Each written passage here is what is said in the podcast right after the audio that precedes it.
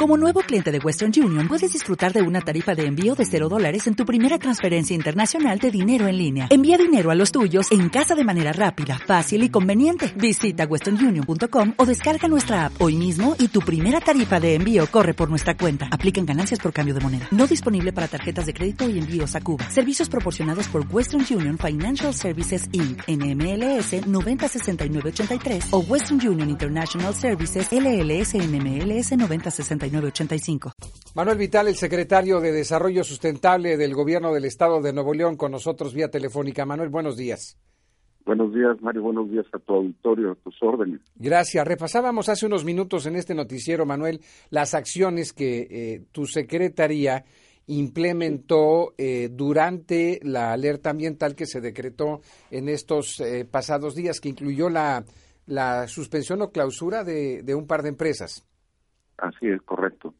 Eh, eh, esta, eh, ¿Qué hizo diferente la acción de esta vez a anteriores? ¿O, o por qué, qué, qué, te motivó a hacer estas clausuras y cómo es que se lograron?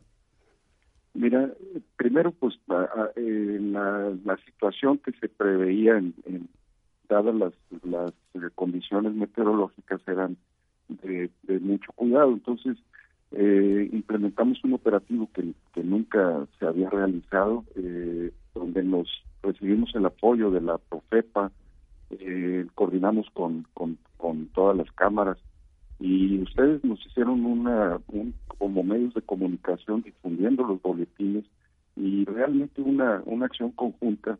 Eh, todo el personal de la de la Procuraduría eh, estuvimos 24 horas los durante el durante el término del durante el proceso de esta alerta ambiental. Entonces, sacamos a, revisión eh, conjunta con Profeta y logramos revisar más de 130 empresas en, cuatro o cinco días, eh, detectando con el helicóptero donde había zonas eh, con quemas y actuando con los bomberos y con protección civil. Y eso nos permitió también bajar el número de emisiones y que no llegáramos a, decretar una precontingencia, que es cuando ya las, las eh, eh, restricciones se vuelven mayores, tanto en una precontingencia como en una contingencia. Eso fue lo que se evitó con este gran operativo que hicimos. ¿Es, es la primera vez que se hace un operativo de este tipo? Sí, de este, con esta envergadura sí es la primera vez. También quiero comentarte que hice contacto desde el viernes con, con el recién nombrado director de la CEA, porque hay unas hay una parte de emisiones muy importante que es la parte de la refinería y las generadoras de energía eléctrica que le corresponden a la CEA. la CEA, la verdad, nunca se había hecho una revisión como la que se va a hacer. El personal de la CEA debe estar el día de hoy aquí ya en la ciudad.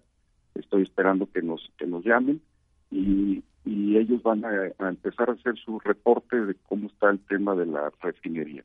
La Agencia de Seguridad, Energía y Ambiente, la ASEA, a la que te refieres, eh, eh, ¿Qué tipo de agencia es esta, eh, Manuel? Mira, es la que regula todo lo que es relacionado con hidrocarburos y con la generación de energía. Es la parte que le corresponde a esta agencia. No es la autoridad ambiental. Es autoridad ambiental en ese tipo de, de, de empresas que le corresponde al gobierno federal. Bien, entonces viene una agencia del gobierno federal a hacer una inspección de la refinería de Cadereyta. Es correcto. Muy bien. Eh, ¿Interviene en algo el Estado? No, o sea, lo que hicimos fue una solicitud de que vinieran ellos a, la parte que le corresponde. Profepa ha hecho la suya y nosotros como gobierno del Estado la nuestra. Profepa tiene, como tú sabes, las atribuciones sobre lo que son la industria del papel, del vidrio, del cemento, eh, de, la petroquímica. Eh, toda esta parte le corresponde a, a Profepa y, nosotros, y la parte de, lo que es generación de energía y las refinerías le corresponde a la CEA. Eh, ¿Qué tan honesto crees que vaya a ser el resultado de eh, que vaya a ofrecer esta agencia después de la inspección, sabiendo que se trata de la misma federación, tanto Pemex como la agencia, pues eh, casi casi corren en la misma ventanilla? Sí, pero mm, la verdad tenemos también información nosotros, porque tenemos, eh, acuérdate, tenemos una estación de monitoreo ambiental en Cadereyta, muy cerca de la refinería. Entonces el gobierno del estado tiene informes yo estoy seguro que harán un trabajo muy profesional y pues tenemos como eh, poder comparar contra la información que tenemos en el Estado. Eh, eh, bueno, esperaremos esto. La inspección se daría el día de hoy. ¿Algún plan de tiempos en cuánto entregarían los resultados? Mira, yo creo que van, no es un trabajo de un día, yo creo que van a estar aquí los técnicos de la CIA por lo menos dos días, porque la, la, refinería es muy grande.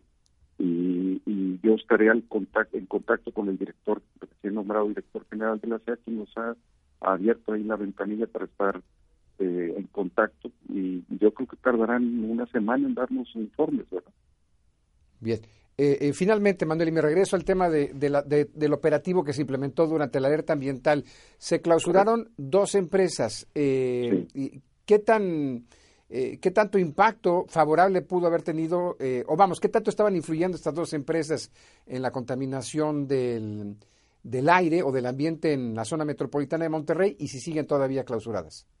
Mira, sí siguen ahorita suspendidos, este, están haciendo labores de investigación y de, y de eh, arreglar esos eh, equipos que se detectaron que no estaban, que estaban fuera de, de, norma. Yo espero tener un programa de trabajo con ellos para que eh, arreglen esto. Ya están en contacto con el procurador y no te puedo dar un número, o sea, un porcentaje que tan, eh, que tan, que tanto influye. Así es, todas las emisiones son importantes, las nuestras también como ciudadanos, y también quiero agradecer ahí el apoyo de la, de la ciudadanía.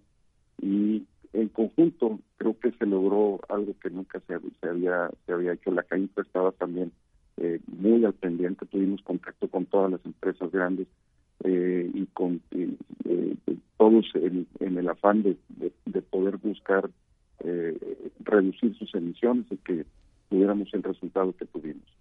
Y finalmente, Manuel, las ferias del cohete. Eh, Clara Luz Flores de Escobedo ya informó que no va a dar permisos para instalarse estas ferias. Monterrey le va a dar marcha atrás. Santa Catarina está proponiendo el alcalde a su cabildo que haga lo mismo. Eh, Guadalupe lo está analizando. Santiago dice que no, que ellos van para adelante. Sí. Bueno, mira, hay, hay este, yo creo que hay una preocupación de, no nada más del gobierno, sino del ciudadano. Nosotros tenemos además la mención de lo que pasó el año pasado, el día 31, no nada más aquí, sino en nueve de las grandes metrópolis de México pasó exactamente lo mismo. Entonces, debemos de tomar conciencia todos, aunque los vendan, si el ciudadano no compra, pues eh, nos ayudaría muchísimo, ¿no? Entonces yo creo que eso es lo principal, tú tener una responsabilidad como ciudadano, decir, este, no voy a adquirir este tipo de, pirotecnia en, diciembre para contribuir todos en nuestra parte a que nuestro medio ambiente eh, esté mejor. Muy bien. Manuel Vital, secretario de Desarrollo Sustentable en el Estado de Nuevo León, gracias por tomar la llamada. Te agradezco mucho, Mario, y un saludo para tu, Muchísimas gracias. Gracias, Manuel. Y le recuerdo que hay una encuesta en mi cuenta de Twitter, arroba Games Mario, que habla justamente de eso, de las ferias del cohete. ¿Está usted de acuerdo en que se cancelen en los, eh, de parte de los gobiernos municipales las ferias del cohete? Por favor, entre en este momento a Twitter. Mi cuenta es arroba Games Mario. Le va a tomar unos segundos nada más votar. Repito, los gobiernos municipales de Nuevo León deben cancelar las ferias del cohete este año y hay tres opciones. Estoy de acuerdo, no estoy de acuerdo, me da igual. Entre a votar, por favor, Twitter arroba Games Mario.